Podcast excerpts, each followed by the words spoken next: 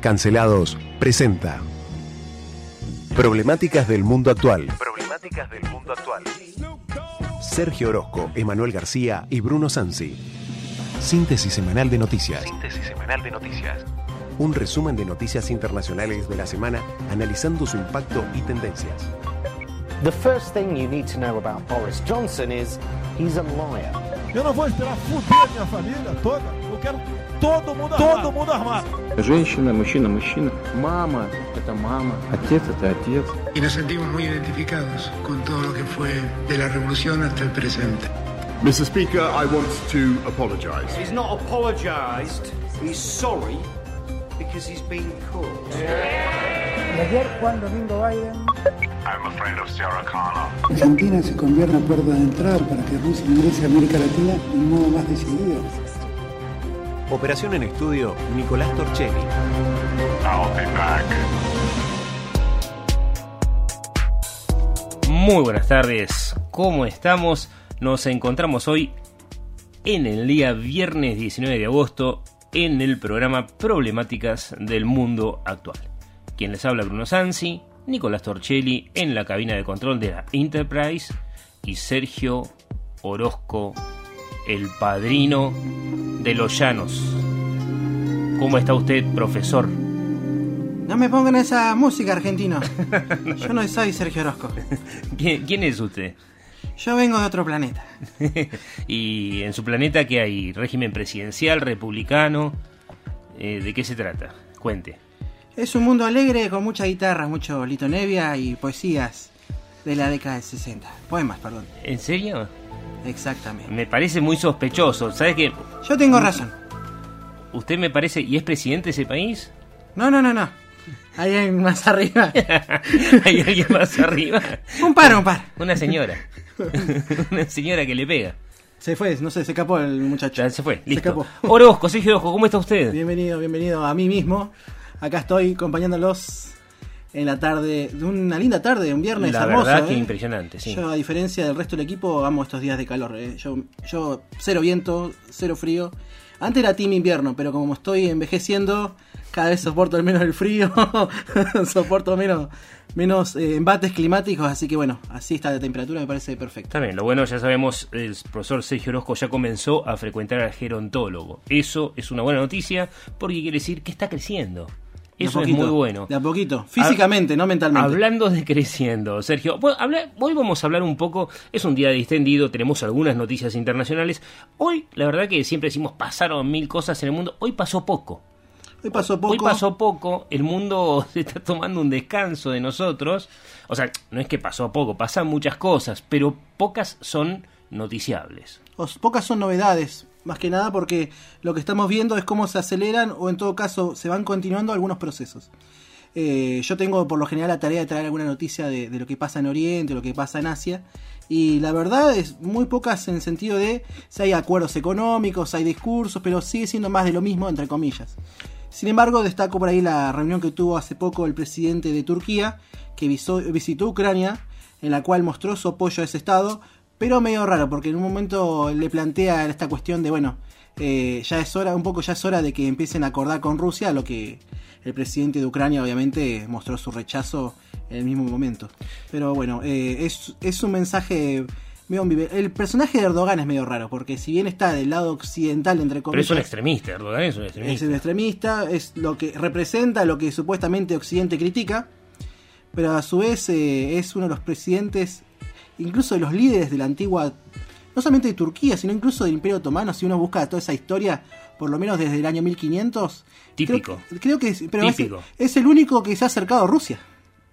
Entonces, eh, es un personaje bastante interesante, como dicen algunos, contradictorio, pero muy contradictorio. Muy radical en lo religioso. Muy radical en lo religioso, por pero lo menos en, en su, En su leyes, digamos, su Sí, discurso. sí, sí. Vamos a ver si en su vida toma toma alcohol. ¿Por qué? Una cosa es hacia adentro de la casa, adentro de la casa con sus íntimos y otra cosa es, obviamente, su expresión política.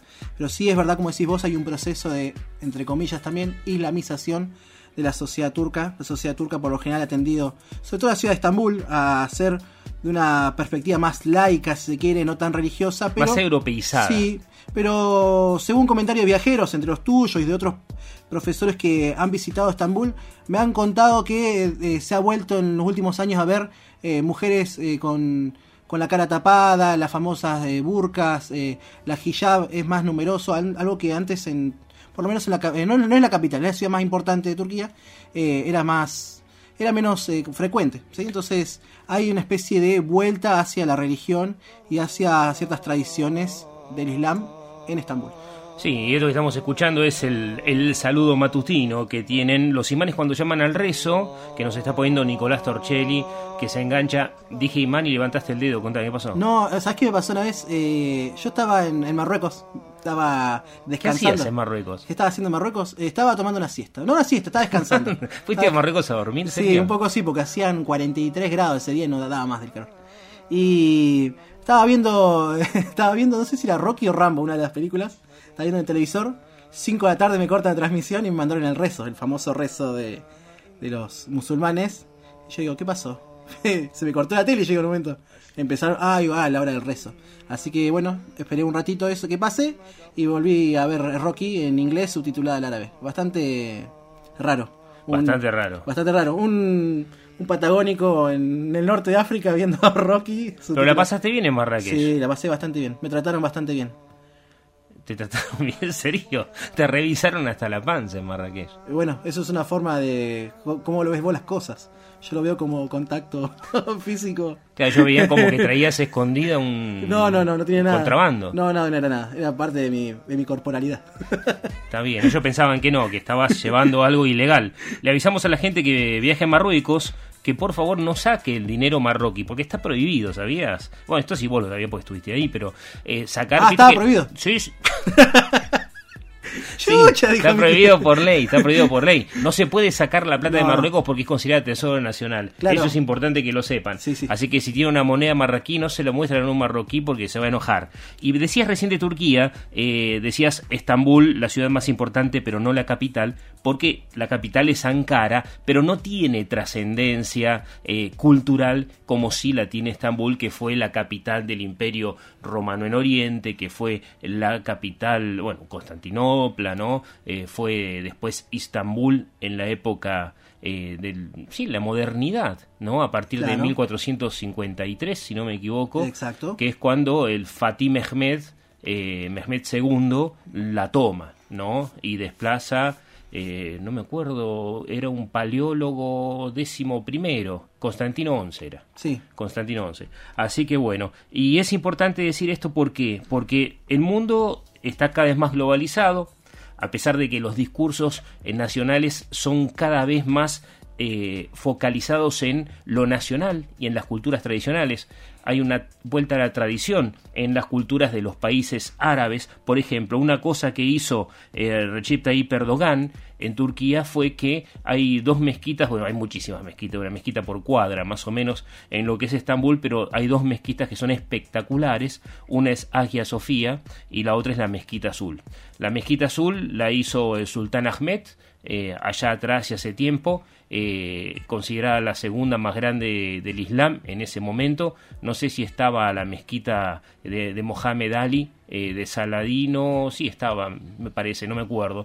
Pero lo interesante es que la mezquita de Hagia Sofía, Hagia Sofía significa Santa Sofía. Y en realidad no es una mezquita que hayan construido eh, los turcos, los turcos otomanos. Es una mezquita que eh, originalmente era una catedral cristiana. Está construida sobre el edificio antiguo que era parte de la religión cristiana. En ese caso los ortodoxos, ¿no?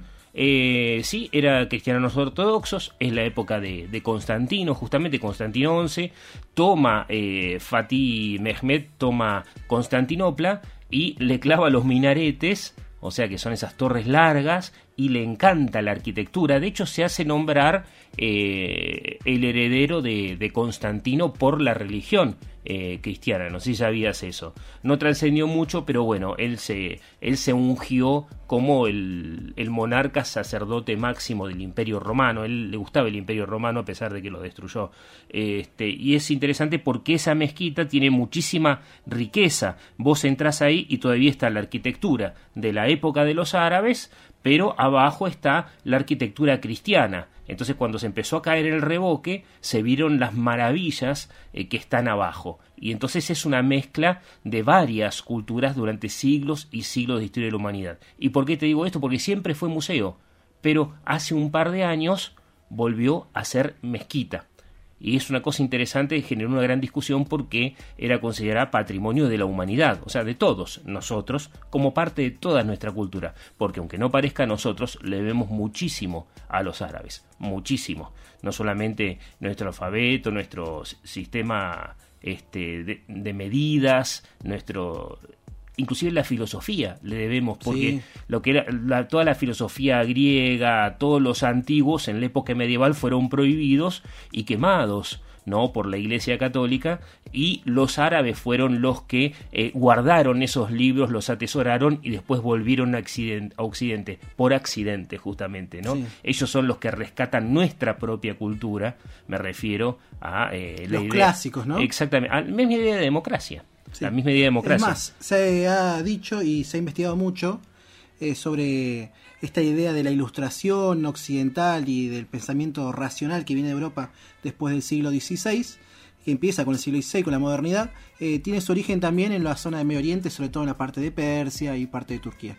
Así que le vemos muchísimo a esa gente. Sí, muchísimo, muchísimo. Este, pero bueno, cada vez más radicalizada. Y este, esta aproximación que tiene Recep Tayyip Erdogan con eh, Rusia, que también encima es parte de la OTAN, Turquía, ¿no?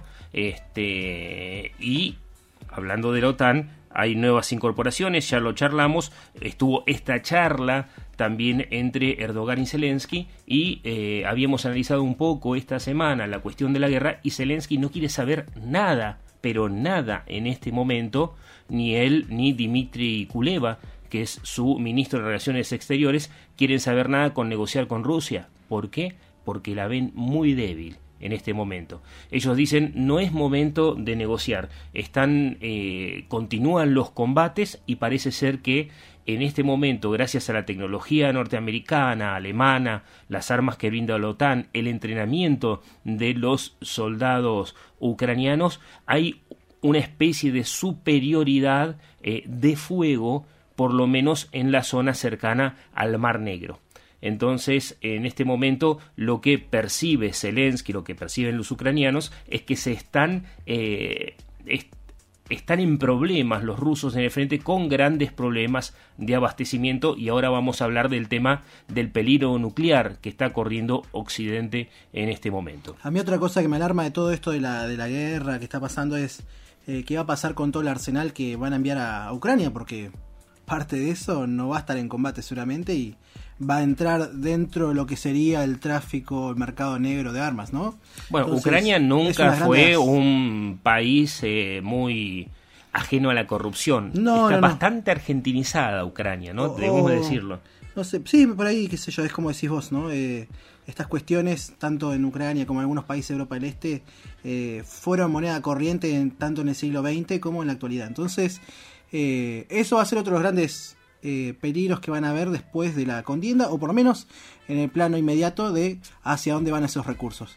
Eh, yo me acuerdo cuando estábamos en clases, creo que incluso una clase tuya, que charlábamos de, la guerra de Yugoslavia, que los croatas tenían armas, tenían AK-47 y los mandaban los mismos alemanes que se habían apoderado de ese arsenal después de la unificación con la Alemania comunista. Entonces, el tráfico de armas es bastante, bastante jodido, perdón por la palabra que uso, pero eh, es el nuevo mercado que se va a aparecer o ya está justamente funcionando a partir de esta guerra, ¿no? Sí, sobre todo porque eh, ya convirtiéndose, cuando termine este conflicto, convirtiéndose Ucrania en prácticamente un frontón hacia lo que es la pretensión de expansión o de supervivencia, diría tal vez Horacio Giaquinta, de los rusos, ¿no? De ese nuevo imperio que quiere restablecer Putin. Una vez que eso pase, ya va a haber un, una gran campaña prácticamente para que los ciudadanos tengan las armas en sus propias casas. ¿Por qué? Eh, por una cuestión básica de defensa. Ahora tienen un porqué, hay un enemigo común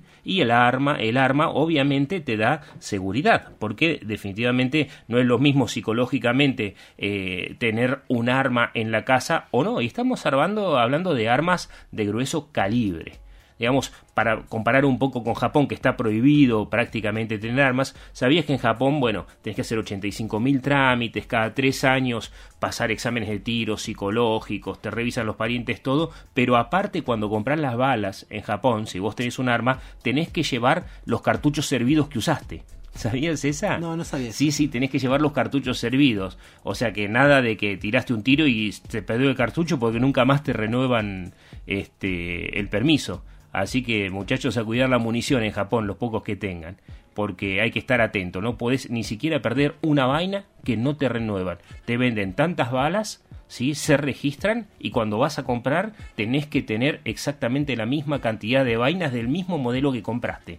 Una cosa interesantísima. Obviamente esto en Ucrania no pasa ni va a pasar. Acá tampoco, ¿eh? yo me acuerdo cuando era chico iba a la, a la cancha y, ¿Cómo? y encontraba a todos los que quedaban en la cancha cuando había incidentes se armaba la. empezaban los tiros y yo veía todo lo. ¿Cómo empezaron? ¿Dónde te quedaste, Sergio? Yo me, eso habrá sido en la década del 2000. Sí, en la década del 2000. Me acuerdo que. Eh, uy, mira la música que me pusieron. que fue, fue, fue trágica esa escena porque yo veía cómo escapaba la barra brava de la policía. Pero Sergio, siempre estás en el medio sí. del. No, pero esto es, es, malísimo porque lo que pasó fue que escaparon por. Eh, por la tierra y claro, los de la montada lo agarraron rapidísimo en vez de correr ¿Cómo por... los de la montada? ¿Quiénes claro, son los de la montada? Estaban, iban a caballo la policía. lo agarraron, lo agarraron. Eh, fueron corriendo por ripio. Claro, el caballo agarra más rápido, pero si vos corres por la falta un poco se patina. ¿Cómo sabes que un caballo se patina cuando Yo algo por el estilo, yo pienso eso, qué sé yo. Yo he visto muchas películas, ¿viste? Entonces. Yo nunca vi películas de cowboy corriendo en asfalto. Igual acá Nico, acá Nico. Están... Pero no, pero ¿sabes cómo les. Por, por ejemplo, yo me veo cosas. Le daban duro los policías. Sí, por parte.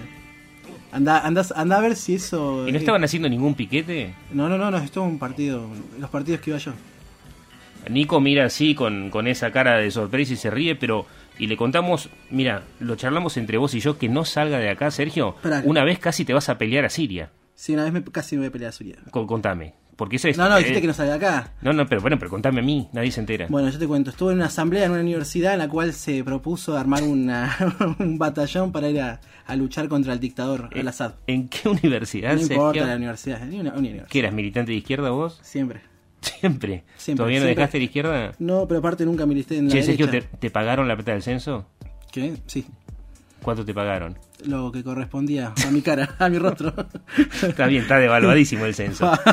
Entonces, ¿vas y vas a ir a Siria al final? ¿Qué, qué pasó? Ojalá algún día pueda ir a Siria. Me encantaría conocer porque más allá del chiste y todo eso, es como decíamos recién, son sociedades que han aportado tanto al patrimonio histórico de la humanidad que eh, ciudades como Damasco, ¿sí? A, bueno, lamentablemente Alepo y, ha sido destruida después con la guerra del, con el Estado Islámico y después con, justamente con el encuentro con Ahí la está. política del presidente de Al-Assad. Ahí está tu película en Marruecos. Así que bueno, eh, ojalá algún día podamos ir. Bueno, eh, y lo que te parece, ahora vamos a escuchar a Ulises. Ulises está enojado. No le toca venir hoy, Sergio. Pero Ulises nos mandó un mensaje. Así que agárrate. Vamos a ver de qué se trata y después tratar Bueno, de explicarle esto a la audiencia, ¿no? Compañeros del equipo, eh, como hoy no me toca ir al programa, me tomo este atrevimiento de hacer un pequeño audio en relación a las noticias que acabo de recibir de que el próximo lunes 22 de agosto eh, ha sido declarado en la provincia del Chubut un este, asueto administrativo. em, en conmemoración de los 50 años de lo que fue denominada como la masacre de Trelew. Em, yo cuando escuché esta noticia, mm, lo primero que sentí fue sorpresa, después un poco de bronca y después eh, un poco de resignación y dije, bueno, vamos a aprovechar la circunstancia para educar un poco o traer un poco de claridad al asunto. Lo primero, la primera palabra que me vino a la mente fue demagogia. Eh, cuando tuve la oportunidad de leer el decreto o lo que salió publicado en los medios, eh, se me fue, me, vino a la, palabra, a la cabeza, perdón, esta palabra demagogia, y lo fui a buscar al, al diccionario, justamente el diccionario de la Real Academia Española, y que la define como la práctica política consistente en ganarse con halagos el favor popular. Y después dije, voy a buscar la palabra asueto. Eh, y el asueto, lo que dice la Real Academia Española, es que es la interrupción temporal por descanso del trabajo, eh, estudios u otra actividad. Pero el concepto en sí del asueto es de descanso o circunstancias excepcionales. Después me puse a investigar un poquito más y me fui a ver acerca del protocolo de tratamiento de los símbolos patrios y lo demás, puesto que el decreto pareciera ser que dice que la bandera debe izarse a media asta y bueno, es así. Eh, el Poder Ejecutivo provincial o nacional puede disponer cuándo izar la media asta o no. En cualquiera de los casos, esto no deja de ser un acto de demagogia pura, destinado justamente a esta circunstancia, a ganar quizás el favor o la empatía de ciertas porciones de la población. Quiero aclarar que en el decreto en ningún lado habla de el señor Gregorio Valenzuela, que fue el guardia cárcel que murió asesinado el 16 de agosto, ¿sí? cuando se da la fuga de los que estaban detenidos en la unidad 6, que posteriormente sí fueron fusilados de forma ilegal y que la historia lo sabe muy bien y es bien conocido y nadie va a poner en cuestionamiento esa circunstancia.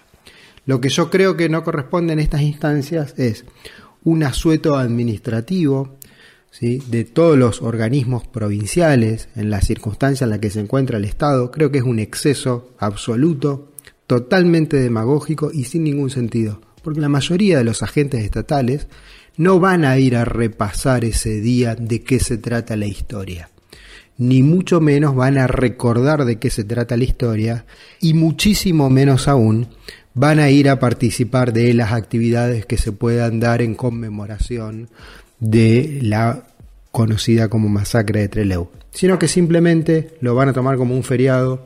Si el clima trae la suerte de que sea un día lindo, eh, vendrán a la playa a tomar mates y lo demás, y habremos perdido un día más de trabajo, de organización estatal y lo demás.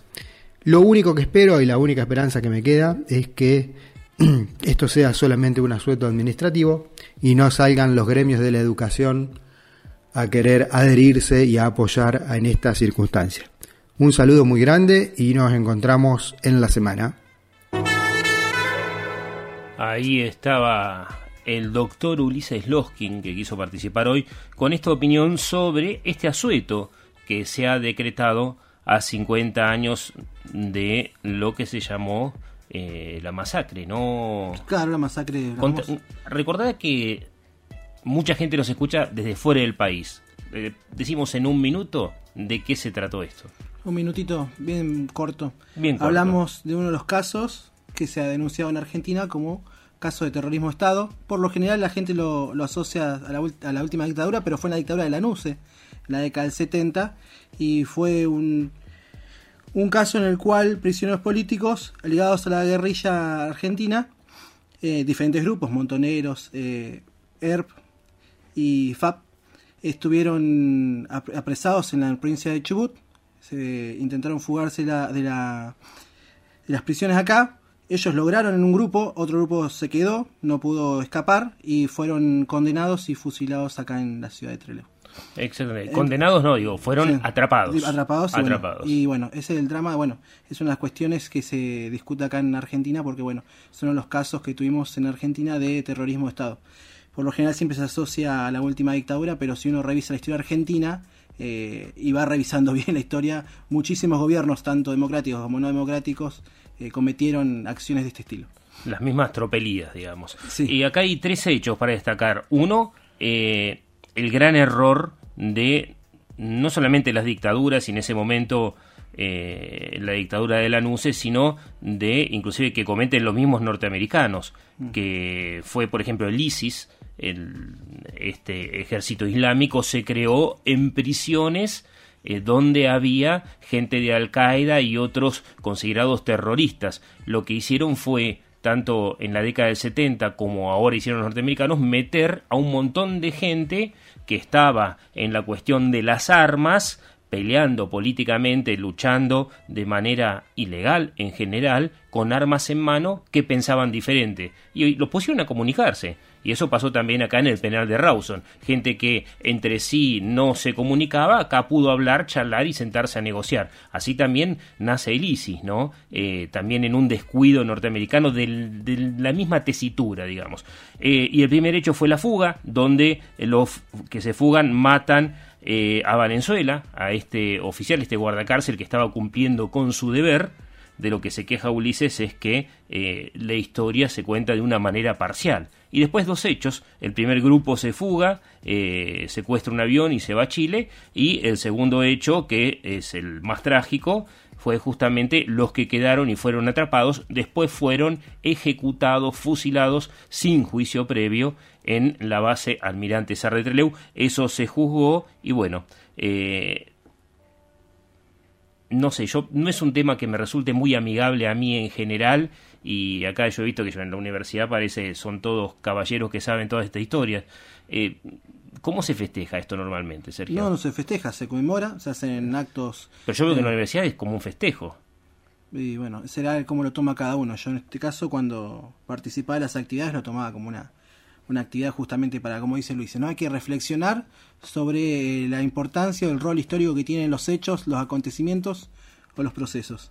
Por ahí esa pregunta que se hace Ulises de si, bueno, cada uno va a tomarse esto como un feriado y no reflexiona, y bueno, podría también ser parte también de nuestra, nuestra Sí. forma de interpretar las fechas, porque si en el caso muchos feriados no se interpretan, no se tratan de conocer y lamentablemente cuando uno trabaja en el colegio secundario, en algunos lugares más, eh, la gente muchas veces no conoce las efemérides y eh, no, tan- no están al tanto, por ejemplo, de saber, bueno, qué pasó el 25 de mayo, qué pasó el Día de la Independencia, eh, porque por ejemplo se cuenta, se da, se hace un, crea un mito, se crea una, un, un cuentito. Acá hay como un mito, porque yo veo que toda la gente de la universidad dice presente, fulanito muerto, presente. Sí, uno se reflexiona también, bueno, cuál es el lugar que tenían esos militantes, eh, qué, cuál era su objetivo político.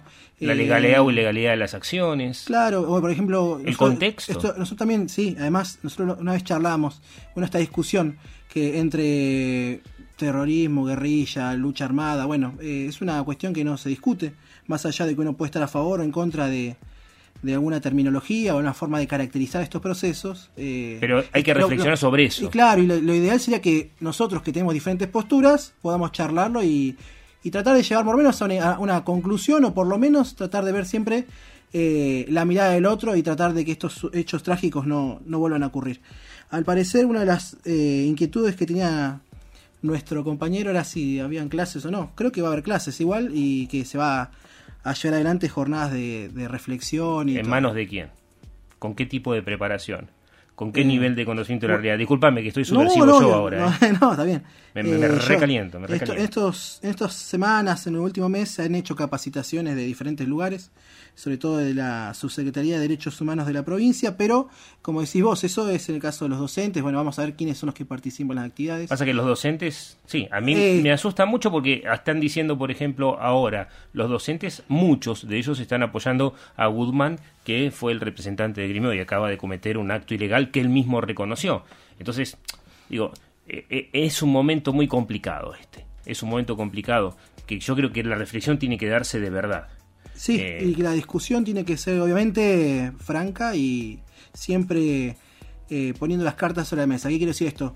Poniendo cuáles son las posiciones de cada uno y hacerse cargo también de las opiniones o de, ¿cómo se llama? de las ideologías que puede llegar a tener uno u otro. ¿sí? Está bien, mira, te cuento una noticia para cerrar porque nos queda menos de un minuto. Sí. Eh, la primer ministro de Finlandia, la señora Sanna Marin, Sanna Marin, treinta y pocos años, la esposa del jugador de fútbol Raikkonen, estuvo de fiesta y la oposición pidió que se haga un test antidrogas, porque parece que la chica estaba revoleando de un lado para el otro y ella dijo, es mi vida privada, tengo derecho a bailar. Así que bailando nos despedimos. Esto estaba escuchando Sana Marin.